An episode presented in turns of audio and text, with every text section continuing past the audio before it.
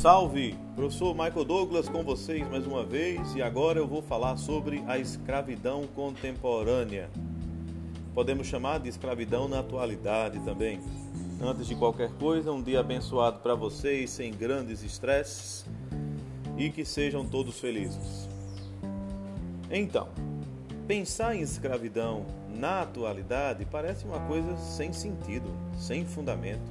Ora, a escravidão ela foi abolida na, no, em 1888 com a princesa Isabel. Só que não, meus queridos. Mesmo a escravidão sendo abolida, nós vamos ver a escravidão bem presente nos dias atuais. Vários países têm leis que impedem esta escravidão humana.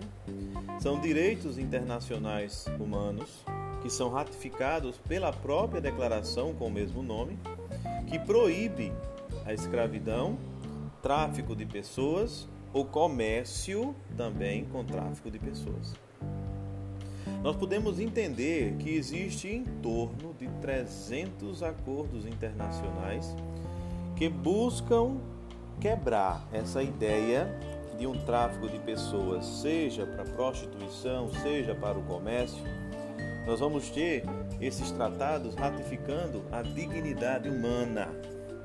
Por isso, a Unesco, vendo o problema instaurado e vendo a falta de respeito pelas pessoas, vai criar para o dia 23 de agosto o Dia Internacional de Lembrança do Tráfico de Escravos e sua abolição. Não é o Dia Internacional do Escravo é o dia da lembrança de como era feito. Só que infelizmente ainda acontece e nem sempre está ligado mais à cor, está ligado à classe social. Então, a escravidão atual existe. No Brasil, de acordo com a Comissão da Pastoral da Terra, que está sempre ligada à Igreja Católica pela Conferência Nacional dos Bispos do Brasil a CNBB, 25 mil pessoas trabalham em condições de escravidão no Brasil. Mas, de acordo com a Organização das Nações Unidas, que faz também esse apurado, mas agora em âmbito mundial, o número de pessoas escravizadas no mundo passa de 20 milhões. Um detalhe dessa escravidão atual, como eu disse a vocês, não é mais a cor, a etnia, agora é a classe social geralmente são pessoas pobres que vivem buscando condições melhores para si em outros países e para ajudar a sua família. E por que é considerado uma escravidão? Porque geralmente são colocados diante de situações onde não há educação apropriada, saúde nem moradia. Além disso, têm que trabalharem para pagar uma dívida, que é o caso mais comum hoje em dia. Eu vou dar alguns exemplos para nós vermos como isso se aplica. E geralmente nós vamos ver que esse tipo de trabalho escravo atual, ele é geralmente realizado por jovens que saem das suas casas buscando novas condições de trabalho e na maioria dos jovens, mulheres que buscam ali o sonho de ser modelo, de trabalhar no hotel e assim por diante. Outro, outra característica da escravidão contemporânea é a ideia de lugares fixos, fixos para manter aquelas pessoas. Aquela ideia de cativeiro, né, que nós tínhamos do lugar onde o escravo está. Só que quando nós comparamos as formas de cativeiro com a escravidão antiga e as escravidões de hoje, nós vamos ter exemplo de pessoas que têm como moradia um lugarzinho ali no quintal, um quartinho ali na dependência de empregada, sem participação nos afazeres da casa, mas quando eu digo assim nos afazeres, eu quis dizer na vida doméstica da família, tendo sempre condições secundárias no exercício do lar. Em outras palavras, ele é considerado como um trabalhador, então ele não come com a família, ele não se diverte com a família, ele está ali somente para dormir e fazer o trabalho dele. E eu repito, o trabalho que a pessoa faz sem condições mínimas de sobrevivência, né, impede que a pessoa, por exemplo, numa escravidão por dívida, consiga pagar a sua conta, porque recebe muito menos do que está devendo. Essa escravidão que nós temos no dia de hoje não é lá tão diferente da escravidão do passado. Você concorda comigo? Pois bem, o trabalho escravo, realmente, ele foi banido, né? Banido, banido, banido. Mas nós vamos ver que no mundo inteiro hoje, nós vamos ver, nós vamos ter várias modalidades de trabalhos de escravidão ou trabalhos escravatórios. Entre as mulheres, o mais comum são mulheres que são forçadas a se casar só para fazer serviço doméstico ou pior, a se prostituir. Nós vemos casos e casos de crianças que são obrigadas a casar. Os homens geralmente estão mais voltados para os serviços do barco, da indústria da pesca. Isso não é geral, é a maioria, tá? De acordo com a revista BBC, a nossa escravidão que estamos falando agora, essa escravidão atual, ela atinge mais de 45,8 milhões de pessoas no mundo. Isso vai ser ratificado pelo Índice Global de Escravidão, que é fundado pela Walk Free, uma empresa lá da Austrália, bem conceituada inclusive nesse quesito.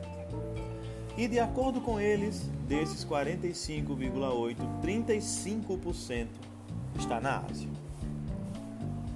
Fazendo um apurado de outras localidades, nós vamos ter na América Latina em torno de 2,16 milhões de trabalhadores, também sobre o índice global da escravidão. Nós vamos ter 161 mil só no Brasil. De acordo com esta ideia, no Brasil, feita essa análise, feita essa comparação, a principal ação escrava no Brasil são nas áreas rurais, principalmente no Cerrado e na Amazônia. E para concluir essa nossa ideia, vou trazer alguns exemplos né, para você ver como isso é bem presente, infelizmente, na vida humana. Existem no mundo grupos de defesa dos direitos humanos, além da Unesco. Além da Declaração dos Direitos Humanos, existem pessoas que vivem em função de impedir o trabalho escravo e o comércio de pessoas.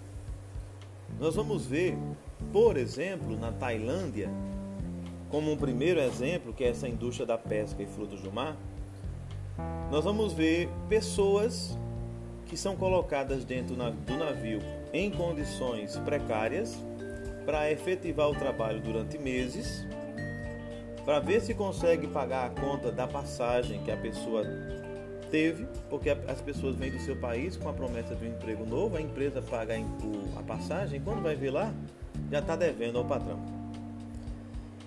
É, a Tailândia é o terceiro maior exportador de frutos do mar do mundo, então não podia ser diferente nele. Né? Acusações já foram feitas lá de barcos lotados com cambogianos que eram obrigados a trabalhar como escravos. Aí quem não está trabalhando como escravo está trabalhando em alguma fábrica para produzir o que vai ser levado nos navios para pescar. Além disso, nós vamos ver é, que entre esses dados do navio nós vamos ter grandes traficantes que vão também amedrontar e assustar essas pessoas. Falando em traficantes, nós vamos para o segundo grande exemplo, que é a fábrica de maconha e os salões de unha, os famosos salões de beleza. De acordo com o índice da escravidão, entre 10 mil e 13 mil vítimas da escravidão no Reino Unido vêm de países como Albânia, Nigéria, Vietnã e Romênia. E desses números, 3 mil, na maioria do Vietnã, são de crianças que estavam nessas fábricas de maconha ou nessas, nesses salões de unha, nesses salões de belezas. De acordo com esse mesmo índice, nós vamos perceber que essas crianças não têm perspectiva de vida, uma vez que elas estão devendo porque o pai está devendo ou a mãe está devendo, e elas trabalham perdendo assim a sua infância. Ou elas trabalham ajudando a fabricar maconha, já colocando uma ideia errada na cabeça da criança, né? Ou elas trabalham nesse salão de unha que é produzindo a beleza de algumas pessoas sem direito de descanso. Outra coisa que se tornou infelizmente comum na nossa sociedade e que é o mais notório de todos os modos de escravidão é a escravidão sexual. De acordo com a BBC, a Organização Internacional do Trabalho, acredita que existe em torno de 4,5 milhões de pessoas que são vítimas de exploração sexual no mundo. E eu trago um exemplo para você perceber isso de forma concreta. Uma moça chamada Sandra, que hoje é ativista contra o tráfico humano, já foi forçada a se prostituir nos Estados Unidos em 2001. Qual foi a história dela? Ela é indonésia, né? Ela veio da Indonésia. A promessa era de conseguir um trabalho como recepcionista de um hotel mas no momento que ela chegou, junto com três amigas, no aeroporto, ela foi entregue a traficantes armados e foram acusadas de dever a passagem que as fez chegar até os Estados Unidos. Diz a própria Sandra: Ouvi que tinha uma dívida de 30 mil com eles e que pagaria 100 a cada vez que servisse a um homem. Aí você percebe aí a discrepância salarial, né? A Sandra consegue escapar, com, é, chama o FBI e o FBI acaba com esse bordel, acabando com, graças a Deus, um desses bordéis. Mas muitos existem ainda, né? Na República Dominicana, meus queridos, 25% dos turistas que são estrangeiros participam do comércio sexual. E uma entre quatro são pessoas menores que são obrigadas a fazer este tipo de serviço de forma escrava.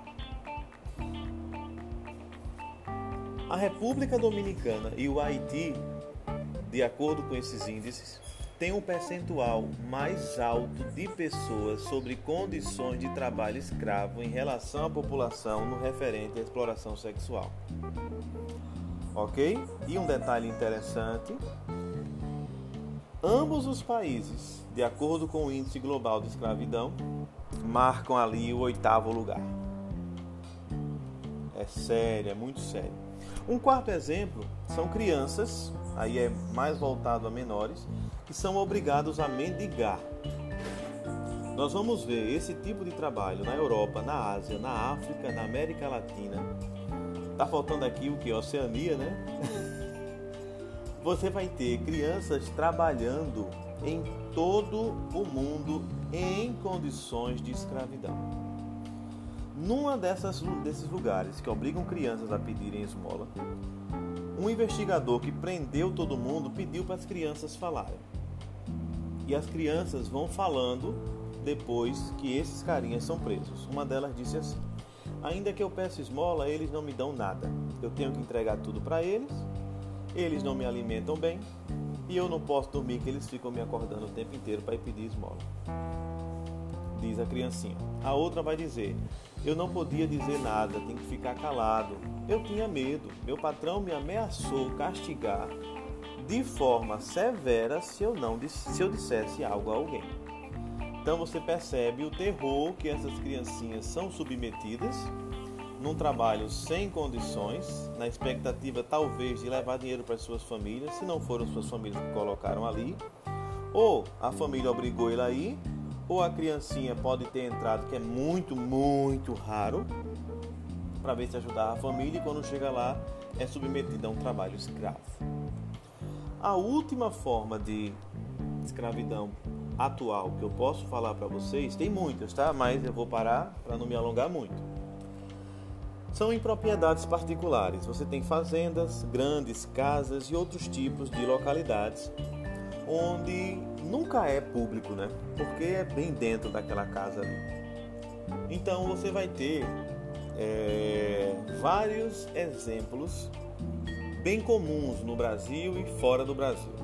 Por exemplo, a revista BBC traz um artigo sobre o Michael Huggers, um rapaz de 46 anos que prestou serviço de construção para uma família por mais de 20 anos. No início, quando ele não tinha nenhum tipo de dinheiro ou condição, ele tinha que viver dentro de um galpão e viveu lá nesse galpão que tinha entre 1 e 2 metros, sem aquecimento. E isso durante dois anos até conseguir ir para um lugarzinho mais, digamos assim, digno para o ser humano. Diz a BBC também que um britânico começou a cumprir pena de dois anos de prisão. Olha aqui o que eu vou dizer para vocês. Se isso chegasse no Brasil, tava bom, né? Dois anos de prisão, sem direito a pagar para sair. Ele mantinha a sua própria esposa sobre escravidão doméstica.